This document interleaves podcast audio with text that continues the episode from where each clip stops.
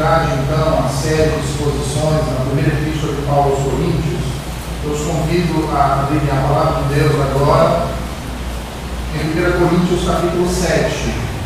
Nós vamos fazer uma leitura um pouco extensa, que é dessa segunda parte do capítulo número 7, onde nós já expusemos dois terços do mesmo.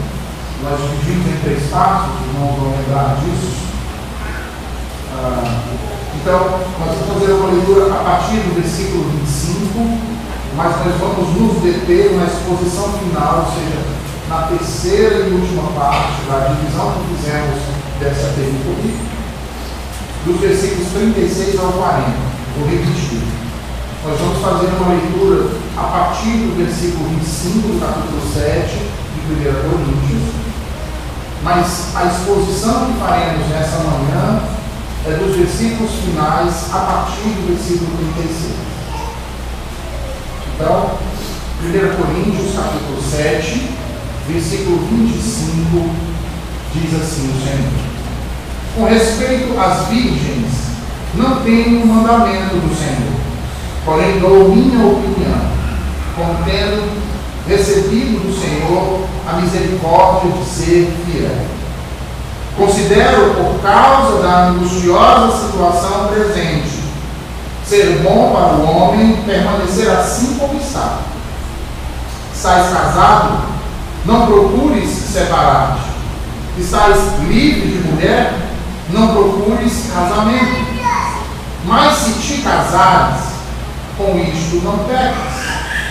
E também, se a virgem se casar, por isso não peca. Ainda assim, tais pessoas sofrerão angústia na carne. E eu quisera poupar-vos. Isto, porém, vos digo, irmãos: o tempo se abrevia, o que resta é que não só os casados sejam como se o não fossem, mas também os que choram como se não chorassem, e os que se alegram como se não se alegrassem, e os que compram como se nada possuíssem e os que se utilizam do mundo como se dele não usassem, porque a aparência desse mundo passa. O que realmente eu quero é que estejais livres de preocupações. Quem não é casado, cuida das coisas do Senhor, de como agradar ao Senhor. Mas o que se casou, cuida das coisas do mundo, de como agradar à esposa, e assim está dividido. Também a mulher tanto a viúva como a virgem, cuida das coisas do Senhor para ser santa, assim no corpo como no espírito. A que se casou, porém, se preocupa com as coisas do mundo, de como agradar ao marido. Digo isto em favor dos vossos próprios interesses.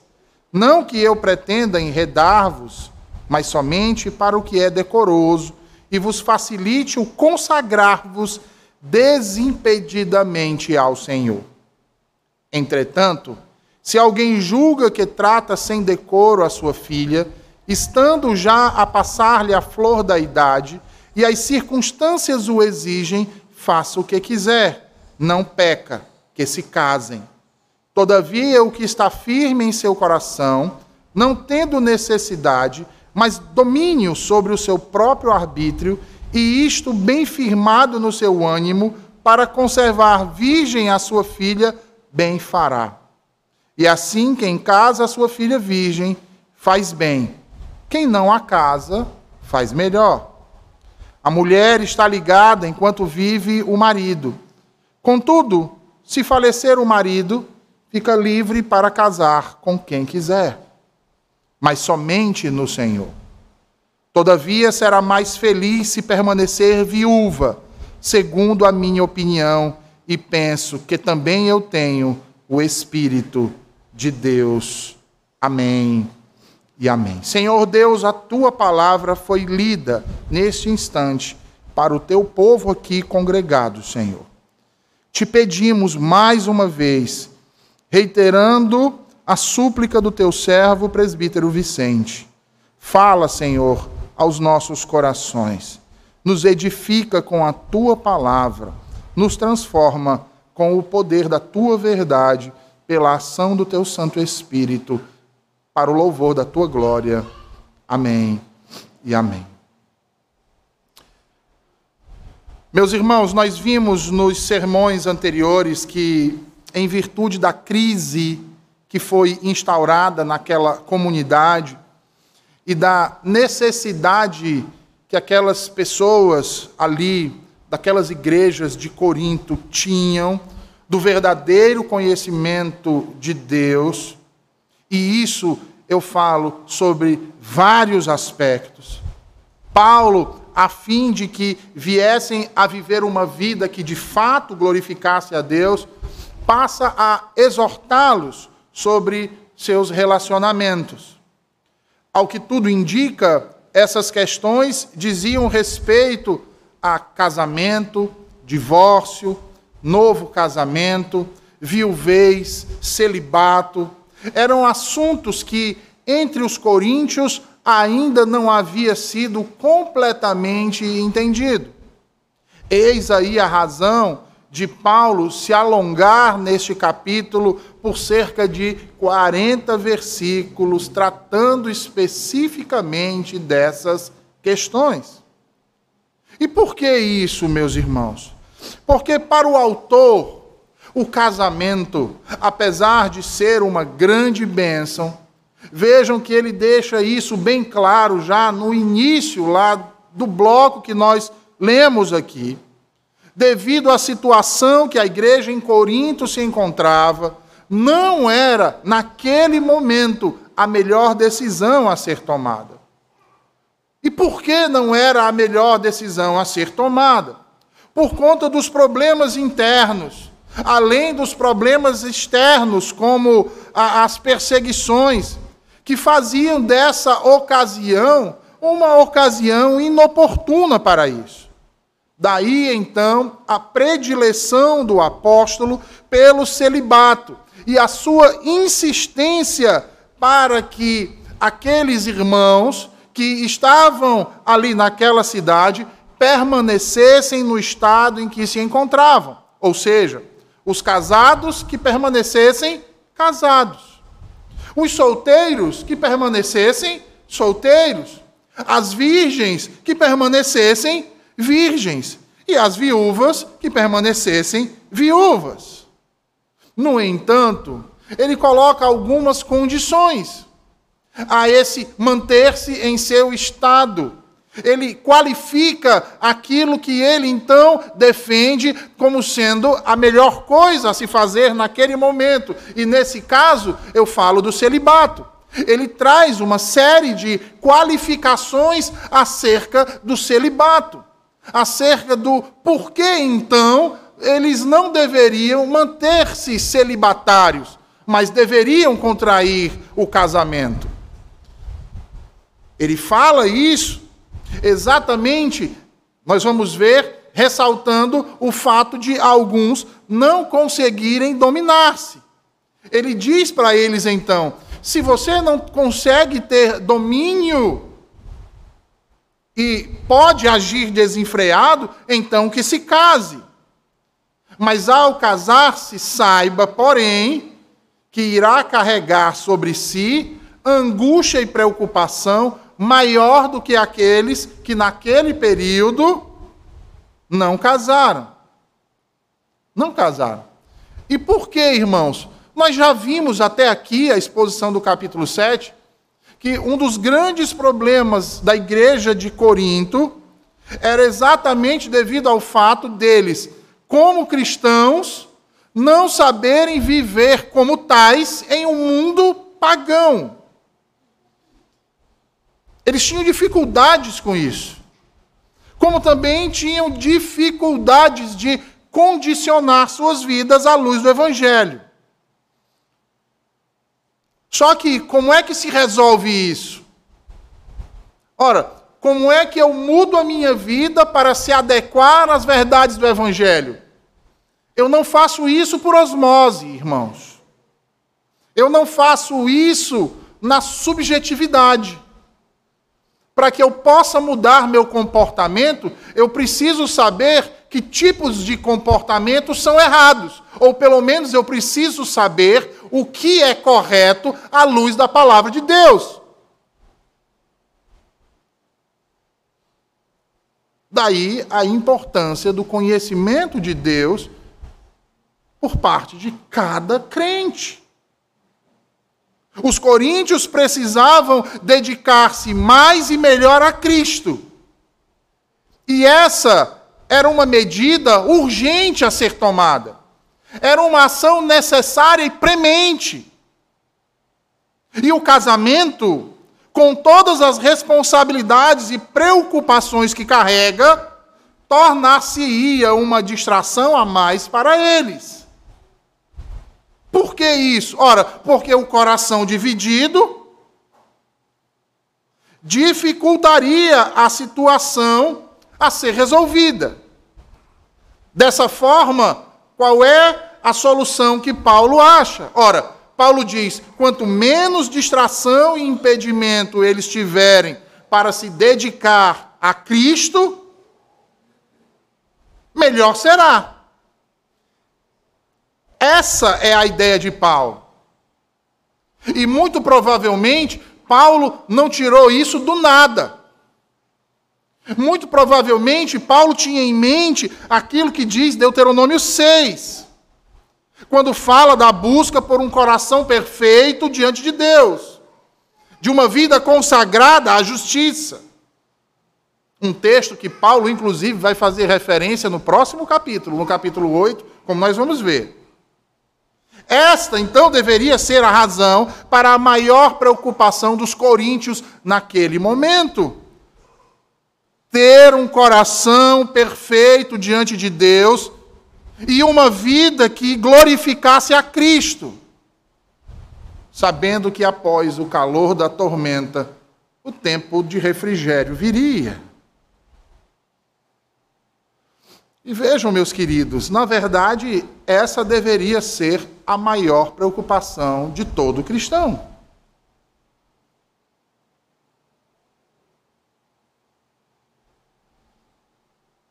Ter um coração perfeito diante de Deus e uma vida que o glorificasse.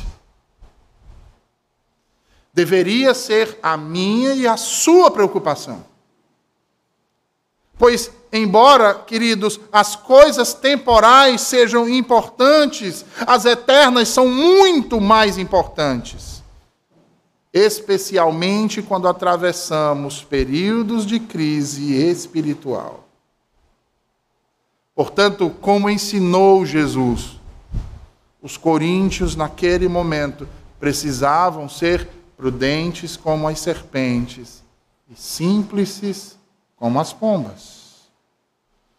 Porém, de modo algum, por causa disso, deveriam ter o casamento ou um novo casamento como algo ilícito ou pecaminoso. Nem jamais poderiam proibir aqueles que de modo legítimo intentavam, como parece que vinham fazendo alguns dos falsos mestres em Corinto.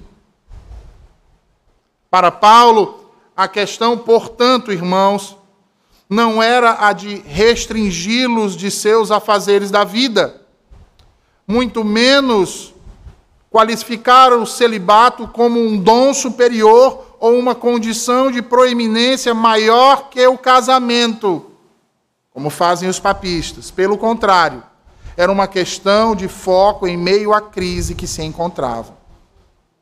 É por isso, então, que ele passa a qualificar melhor sua orientação quanto ao celibato, para evitar os ruídos de comunicação, as más interpretações e corrigir o falso ensino de falsos mestres. E é por isso, então, que ele diz nos versículos 36 a 38, volte para a Escritura, me acompanhe na leitura novamente desses três versículos.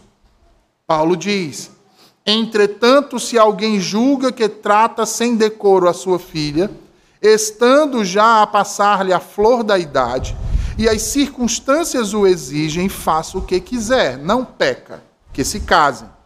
Todavia, o que está firme em seu coração, não tendo necessidade, mas domínio sobre o seu próprio arbítrio, e isto bem firmado no seu ânimo, para conservar virgem a sua filha, bem fará E assim, quem casa a sua filha virgem faz bem, quem não a casa faz melhor.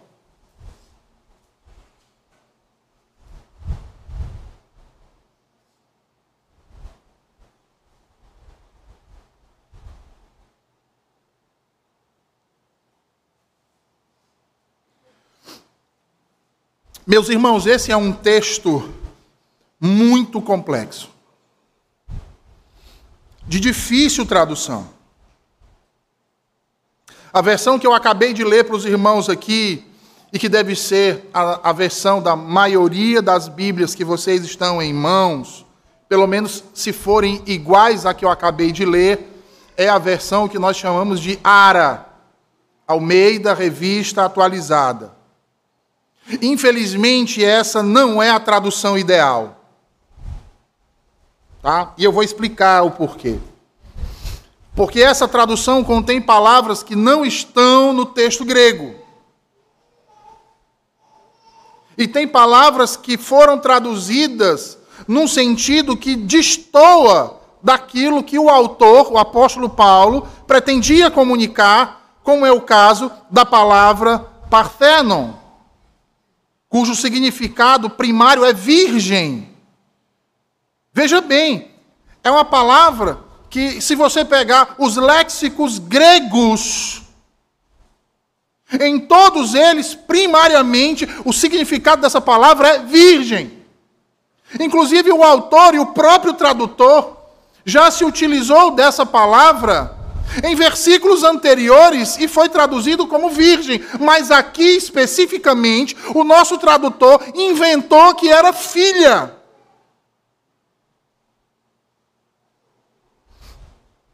E isso, pelo menos para mim, irmãos, é bastante complicado de digerir. Calma.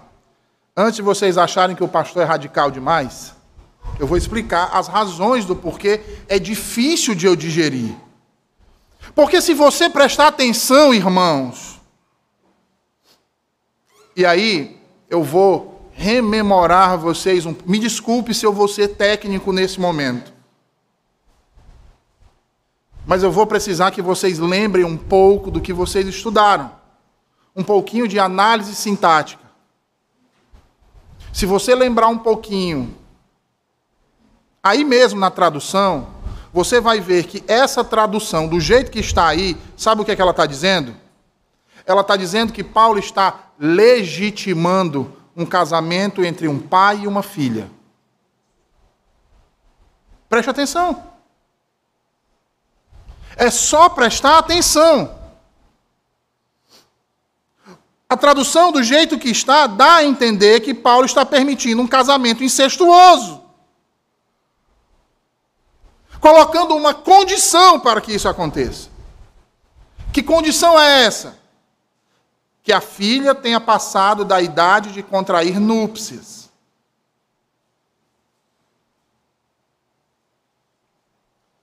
E aí se entende que isso era um desrespeito, o que não faz muito sentido. Então é como se Paulo estivesse dizendo, então, o pai, que é esse alguém, ele interpreta esse alguém como sendo o pai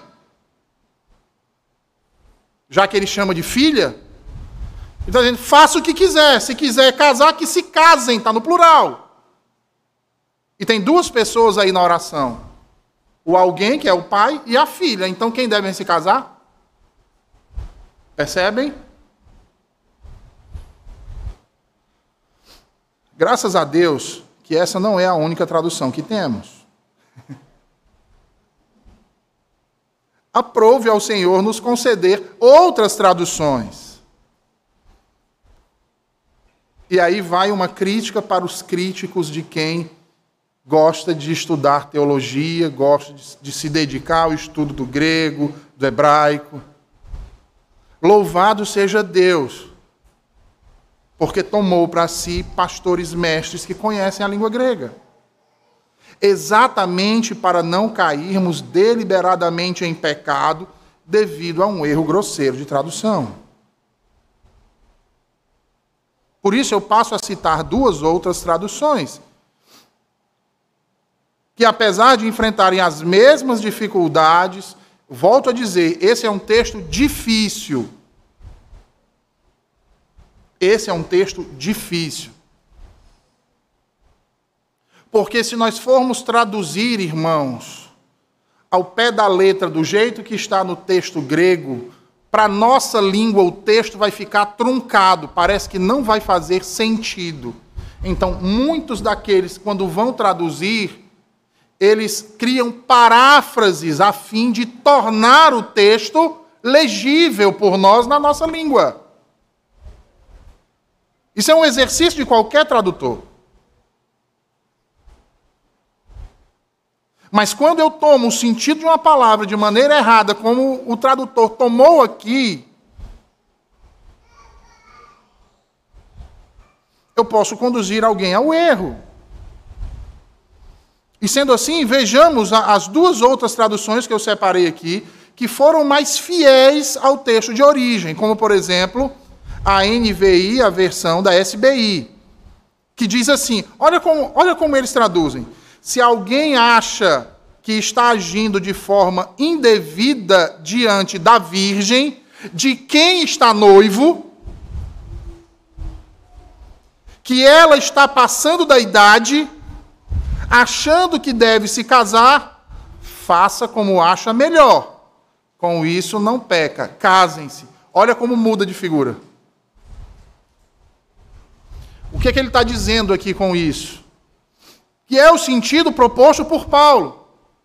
O que, que Paulo está dizendo? Que o tempo, pelas circunstâncias que Corinto passa, que a igreja atravessa, não é a melhor ocasião para se casar. Mas se um jovem está comprometido com uma jovem, e nesse caso virgem, portanto eles estão noivos, e ele acha melhor então não casar por conta da situação, ou seja, ele pensa em adiar esse casamento. O que, que Paulo está dizendo aqui? Ele pode fazer isso, mas se a consciência dele pesa, porque se ele fizer isso, ele vai estar desonrando a sua noiva. E aí eu chamo a atenção para você lembrar de uma história que retrata bem essa situação que Paulo está tentando retratar: José e Maria. José, e Maria, José de esposa Maria. Como? Eles ficam noivos. Não é assim? Só que Maria se encontra grávida. E o que é que ele pensa? Vou desfazer o casamento. Por que, é que ele não desfaz? Porque ele não quer desonrá-la. Percebe o dilema aqui do noivo? A situação que Paulo está trazendo. Agora, volte lá para a tradução da filha. Fugiu, irmãos. Fugiu. A outra tradução eu trago é da King James, tá? E aí me desculpe a minha interpretação, porque aqui é o seguinte, eu peguei a interpretação em inglês e traduzi para português. Então a gente vai ter aqui a tradução da tradução. A King James diz: mas se alguém julgar que está agindo de forma desonrosa perante sua noiva, por ela passar da idade, crendo então que deve se casar, ou seja, a consciência dele pesa e ele acha que deve se casar. O que é que Paulo diz? Case. Você não vai pecar fazendo isso. O ideal é que vocês permaneçam solteiros. Mas se isso afeta a sua consciência, que se casem. Então o que nós temos aqui? Em ambas as traduções, o sujeito da oração, que é um sujeito indeterminado, alguém, é subentendido como noivo e não como pai. Além disso, a tradução da palavra Parthenon, virgem, está correta aqui nessas duas traduções. Logo, o que Paulo está dizendo aqui, e aí eu vou parafrasear, tá? É o seguinte: devido às circunstâncias atuais, o melhor para vocês é manterem-se do jeito que vocês estão. As virgens não devem se casar. Mas, ó condicional. Vejam aí a sentença, a sentença condicional. Tem o se aí. Mas, se alguém acha que, ao não casar, age sem decoro ou sem desonra,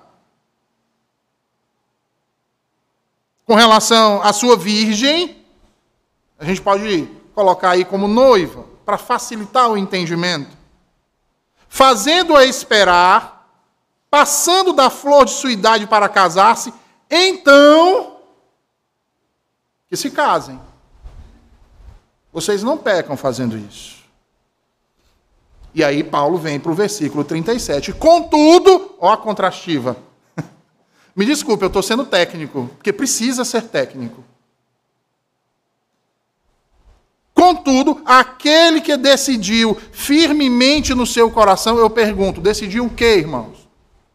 Ora, ele colocou uma situação de que a consciência pesa e por a consciência estar pesada, eles vão casar. Mas ele está colocando agora a outra possibilidade. Ele não colocou uma condição? Não tem uma condicional aí? Um se e um então? Então tem que ter a outra probabilidade. Se é uma condicional, tem que ter a segunda probabilidade. E aí a segunda probabilidade é qual? Ele vai dizer: Contudo, aquele que decidiu firmemente em seu coração, decidiu o quê? Não casar agora. Ele continua não se sentindo obrigado a fazer isso. Isso o quê? Casar-se com a sua virgem, ou seja, a sua noiva. E aí, mais uma vez, notem aí que é uma questão de consciência. Principalmente se ele tiver controle sobre sua própria vontade. O que é que ele deve fazer? Não casar. Que não case. Se ele tem consciência de que não está prejudicando, desonrando, trazendo desagravo contra a sua noiva, que adie o casamento. Não case. Não case. E aí eu vou lembrar mais uma vez, né? Que os noivados judaicos eram o mesmo que o casamento. Não deveriam ser desmanchados. Segundo a lei judaica, o homem era obrigado a sustentar a sua noiva, ou seja, a sua virgem, né? Por um ano se viesse dissolver o noivado. Então imagina, você se compromete com uma moça, e ao se comprometer, esse compromisso era público. Tá? É, se você viesse a cancelar esse compromisso, você tinha que, de certa forma, restituir a noiva financeiramente por um ano.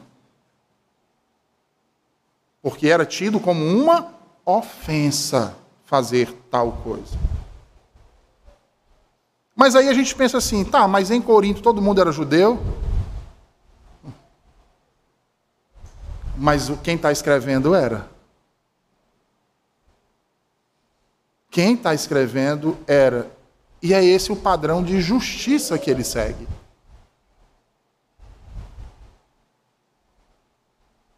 E aí o que é que ele faz? Com isso do versículo 37, o que, é que ele está ele, que é tá falando? Já que não vai desonrar a moça, ele está louvando a atitude. O melhor se fazer é isso mesmo, adiar. Adiar. É melhor adiar do que tomar uma decisão precipitada.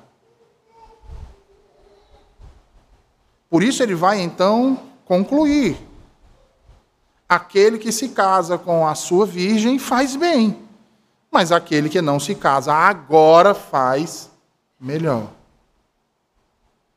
Melhor. Por que isso é tão importante de ser ressaltado, irmãos? Já parou para pensar nisso? Nós estamos há praticamente mais de um mês, né? Nesse capítulo 7, tratando de casamento, novo casamento, divórcio.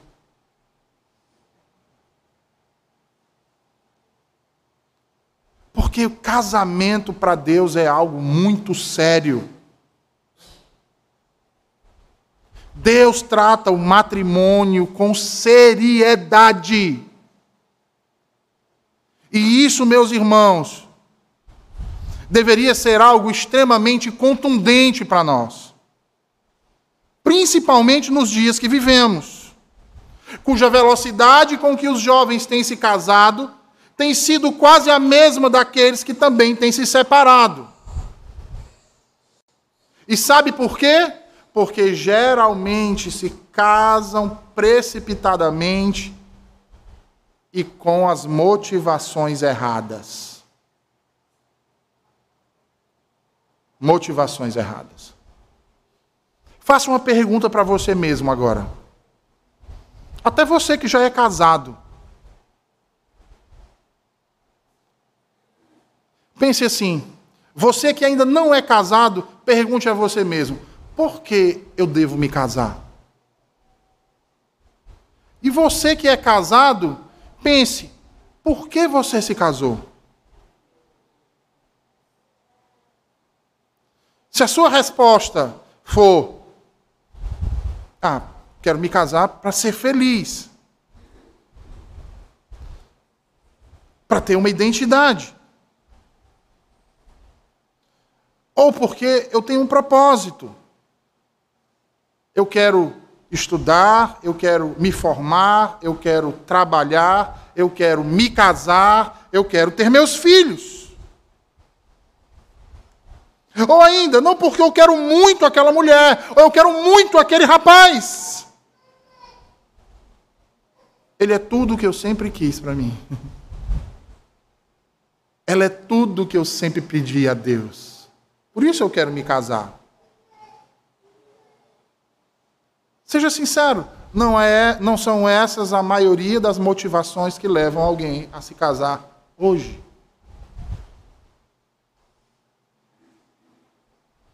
Eu quero uma identidade. Eu venho de uma família pobre, nasci pobre, não tenho muitas oportunidades, vou casar com um homem bem-sucedido para me dar uma identidade.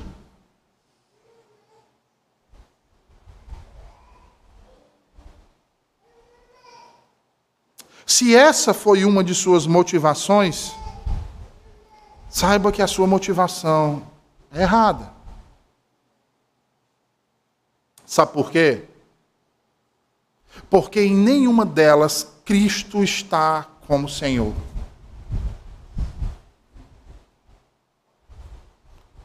Em nenhuma dessas suas motivações, Cristo aparece sobre elas, como Senhor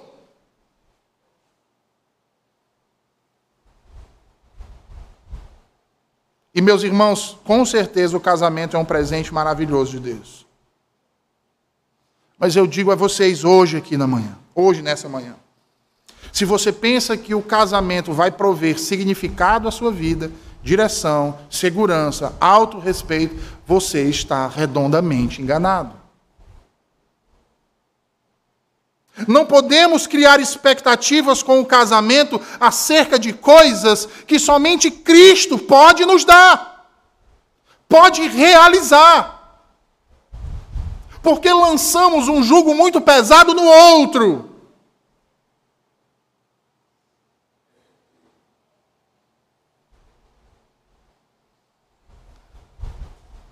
E ideias irreais, distorcidas, motivações mesquinhas a respeito do casamento quase sempre resultam em decepção, frustração, raiva e desespero. Porque antes mesmo do que possamos imaginar, nosso cônjuge vai nos desapontar, provando que assim como nós, ele não passa de barro.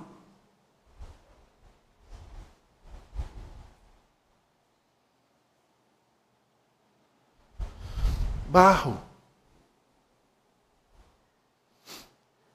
E aí a sua vida passa a ser como um castelo de areia.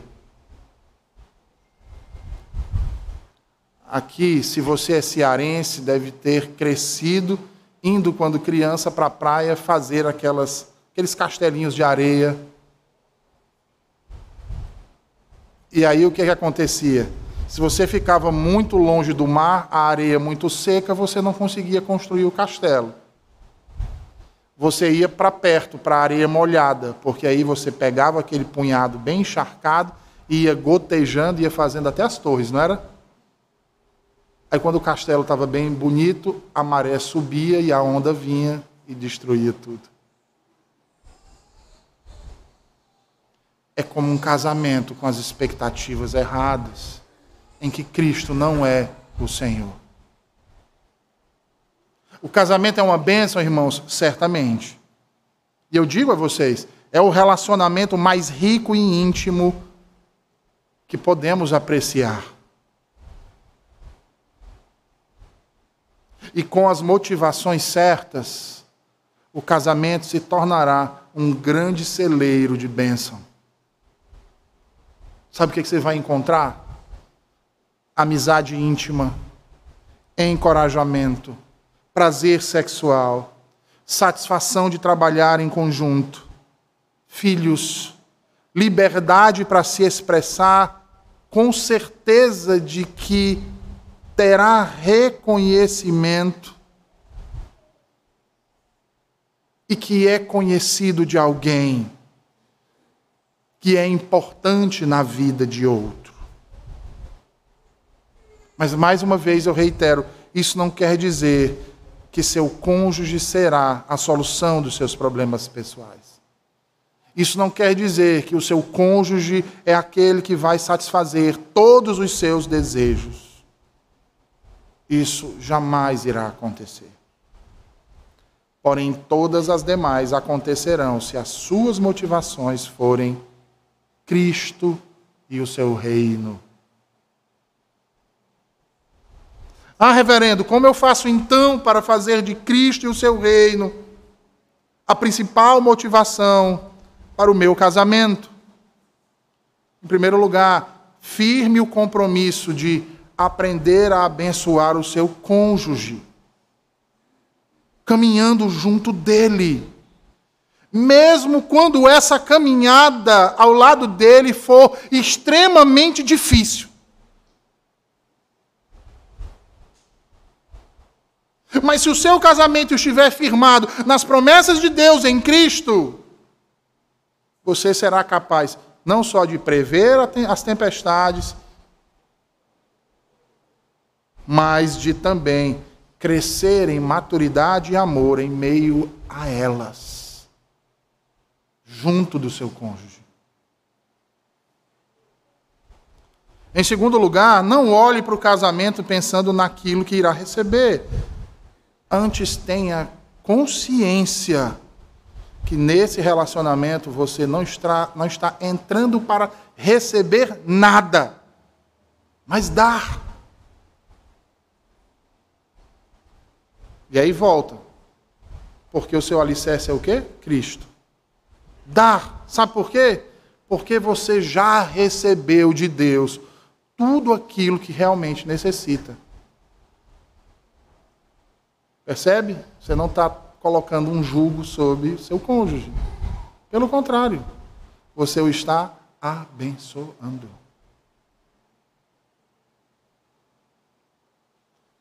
Isso me lembra as palavras de Jesus lá em Mateus 7, versículo 12, quando ele diz: Tudo quanto, pois, quereis que os homens vos façam, fazei-o vós também a eles.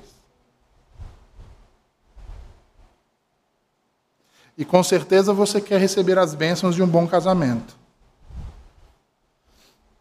Mas será que o seu desejo de edificar a própria vida em Jesus Cristo e depois compartilhar essa bênção com seu cônjuge é ainda maior?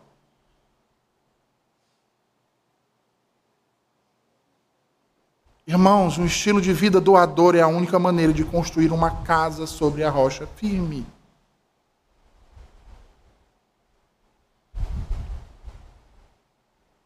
uma casa capaz de resistir quando surgirem as decepções. E é por isso que nos votos matrimoniais essa ideia está muito bem estampada. Quando os noivos dizem, um olhando para o outro, com uma nuvem de testemunhas ao seu redor, e eles juram, inclusive diante de Deus, serei fiel na riqueza ou pobreza, na saúde, na doença, para amar e cuidar até que a morte nos separe.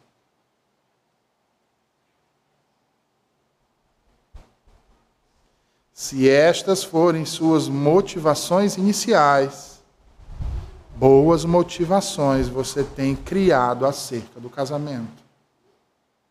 Certamente, quando chegar a hora, será uma hora abençoadora na sua vida.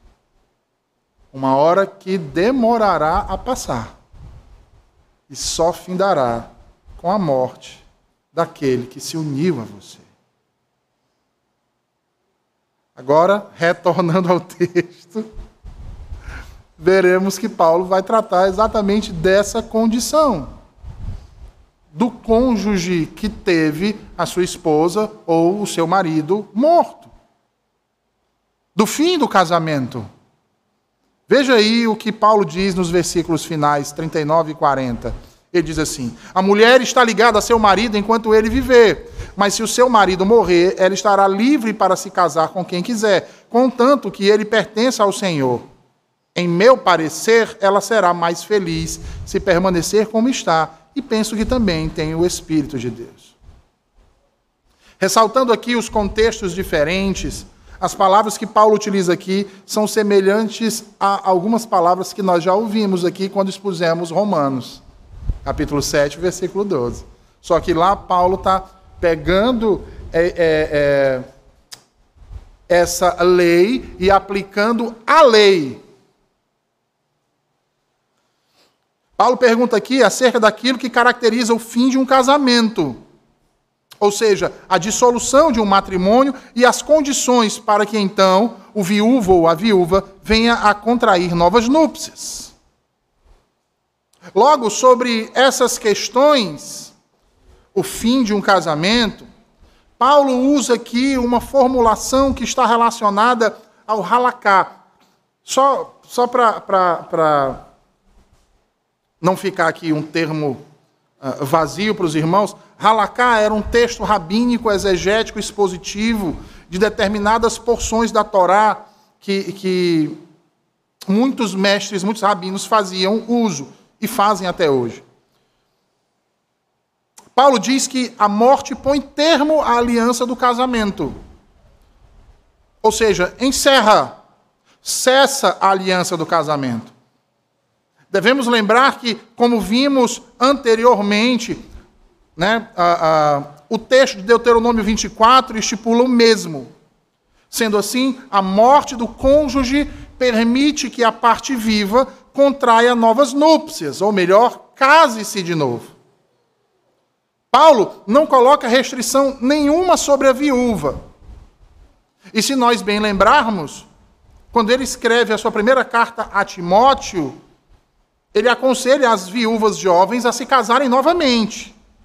Mas aqui em Corinto ele faz o contrário. Por quê? Mais uma vez, por conta do contexto que eles se encontravam. No entanto, as Escrituras mostram que algumas viúvas de fato preferiam não casar novamente. Como é o caso, por exemplo, da profetisa Ana, em Lucas 2, 36 e 37. E, meus irmãos, é preciso dizer que sobre essas coisas, muitos têm errado durante a nossa história cristã.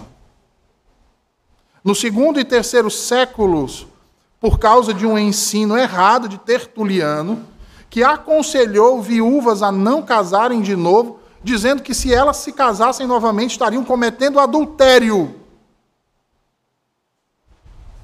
Muitas mulheres cometeram o pecado da fornicação. Vejam o que uma doutrina errada pode fazer, irmãos. E vejam o que a, a falta de acesso à palavra de Deus causa nas nossas vidas. Porque Paulo afirma que a viúva está livre para casar. Mas ele impõe uma condição para isso. Mais uma vez, o marido deve ser crente. Ponto. O marido deve ser crente. Irmãos, crentes se casam com crentes, a fim de serem um no Senhor. Sobre isso, a nossa confissão de fé, no capítulo 24, seção 3, diz: Veja, a todos os que são capazes de dar um consentimento ajuizado, é lícito casar.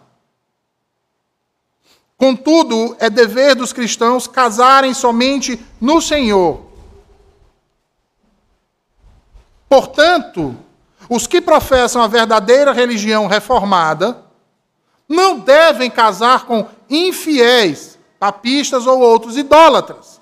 Nem devem os piedosos prender-se a um jugo desigual, casando-se com os que são notoriamente ímpios em suas vidas ou com aqueles que mantêm condenáveis heresias.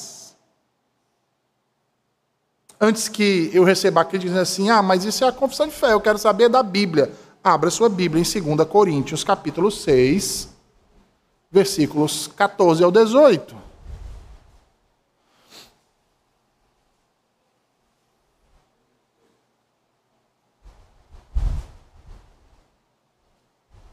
Segunda Coríntios, capítulo 6,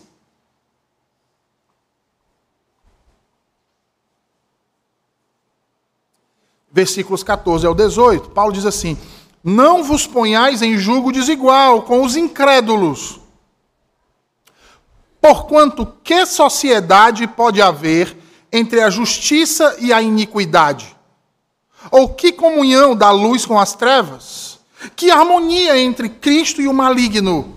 Ou que união do crente com o incrédulo?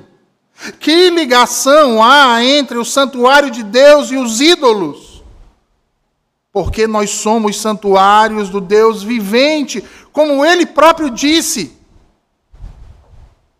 habitarei e andarei entre eles, serei o seu Deus, e eles serão o meu povo. Por isso, versículo 17: Retirai-vos do meio deles e separai-vos, diz o Senhor: não toqueis em coisas impuras, e eu vos receberei, serei vosso pai, e vós sereis para mim filhos e filhas, diz o Senhor Todo-Poderoso. Ah, pastor, mas nós vivemos na graça, né?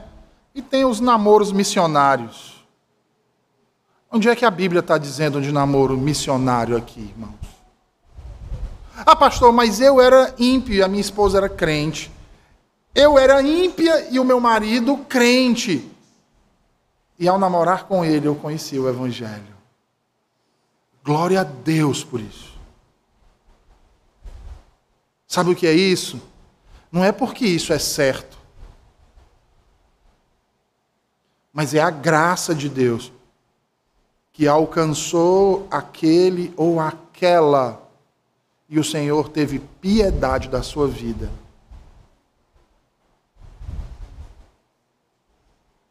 Porque a Bíblia ensina com clareza, irmãos. Vocês querem mais clareza do que isso? E eu não estou pegando um texto do Antigo Testamento. No Antigo Testamento eu tenho inúmeros outros.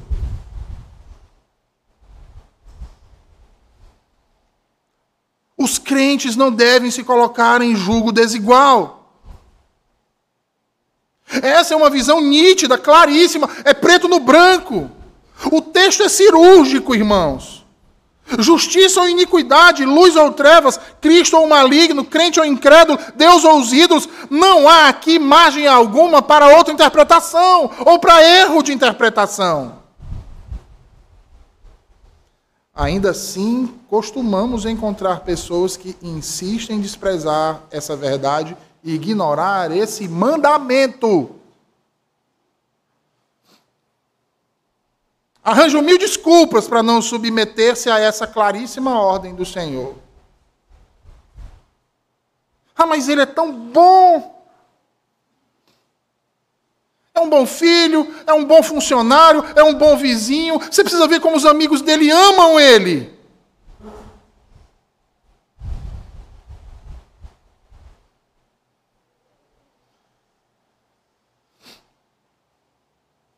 E aí vem, né? E ele é cristão, pastor, só é católico.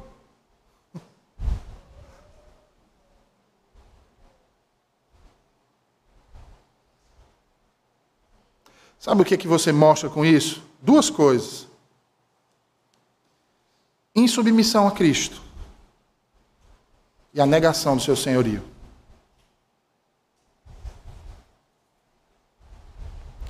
Portanto, saiba, jovem, pai, mãe, permite que seus filhos se relacionem com descrentes, que muitas vezes acolhem ou fazem vistas grossas. Quando isso acontece, é o seu compromisso com Cristo que está sendo colocado em jogo.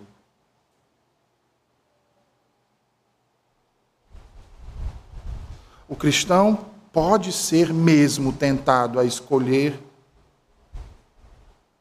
parafraseando aqui Star Wars, né?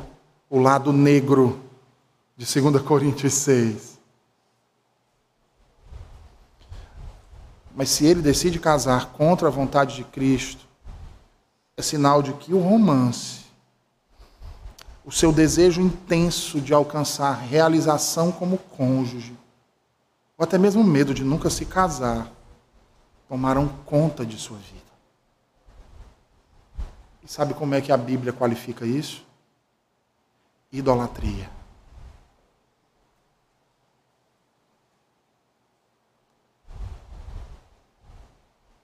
Uma versão mais sutil desse problema ocorre quando você quer se casar com alguém cuja declaração de fé é suspeita. Eu vou piorar a situação. Quando nem declaração de fé tem. Você não sabe nem no que é que ele crê. Você pergunta assim: ah, eu creio em Deus. Que Deus? Eu creio em Jesus. Que Jesus? Ah, eu sei lá.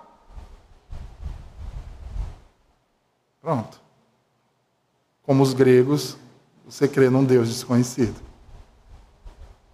Que nem você sabe quem é. Porque ele é alheio a você. E você é a ele.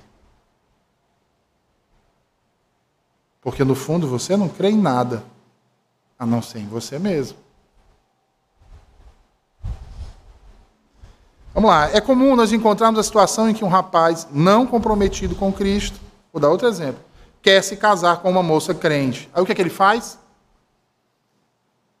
Ele se interessa pela moça, a moça se interessa por ele, aí ele chega junto, aí a moça diz assim: Não, mas meu pai não permite. Meu pai só permite que eu namore com um crente. O que é que ele diz? Não seja por isso, onde é a sua igreja? Do mesmo jeito a moça, né? Ah, só isso? Ah, não tem problema não. Eu até gosto da Aline Barros.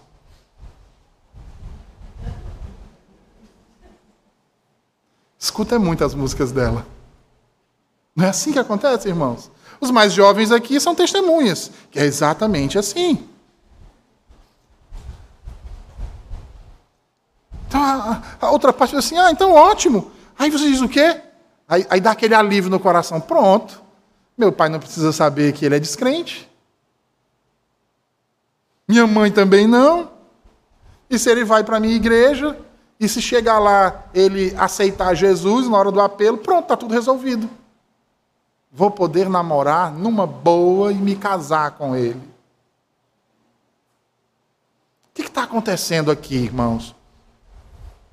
Veja, qual é a motivação principal desse rapaz? conquistar aquela jovem. Qual é a motivação principal daquela jovem? Conquistar aquele rapaz. Não é Cristo. Cristo não está nem sendo pensado aqui. Na verdade, Cristo é uma coisa que está atrapalhando. Então vamos tirar ele do caminho.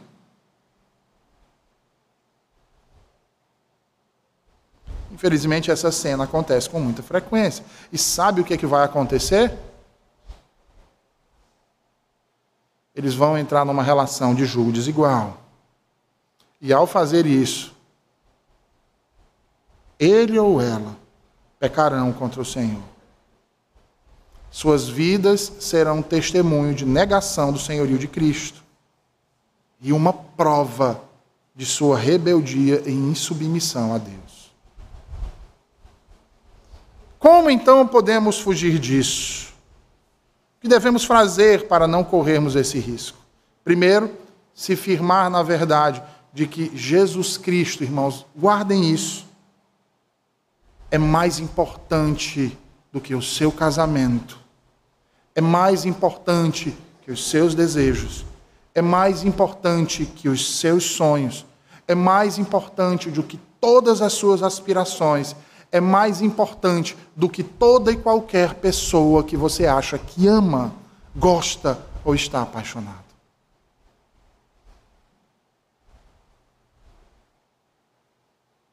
Longe de eu querer ofuscar sua alegria de viver, eu quero lhe poupar da dor, da angústia, do sofrimento ao insistir em uma relação dessas. Que Deus incansavelmente está lhe dizendo: caia fora. Não é bênção, é maldição.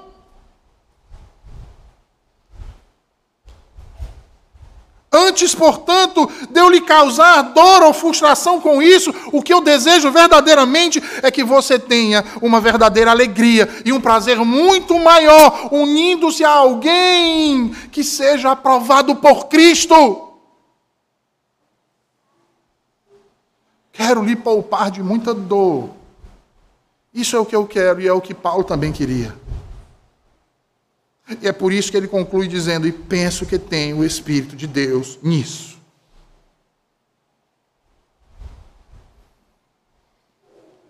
Paulo fala com autoridade apostólica.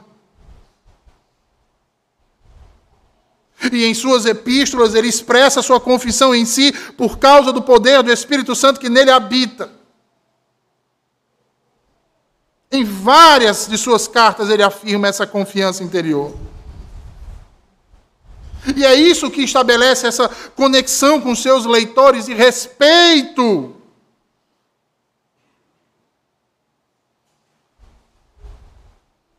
Porque quando Paulo recebe uma ordem direta do Senhor, ele espera que os crentes a obedeçam. Como nós pastores também esperamos que vocês, quebrantados pelo Espírito, obedeçam o que diz o Senhor. Mas ainda que oferecendo sua própria opinião, mesmo experimentando o poder do Espírito Santo, Paulo deixa de insistir num conformismo, o que torna a sua opinião mais do que um conselho pessoal, mas em uma ordem respaldada pelo Espírito de Deus. Você quer casar?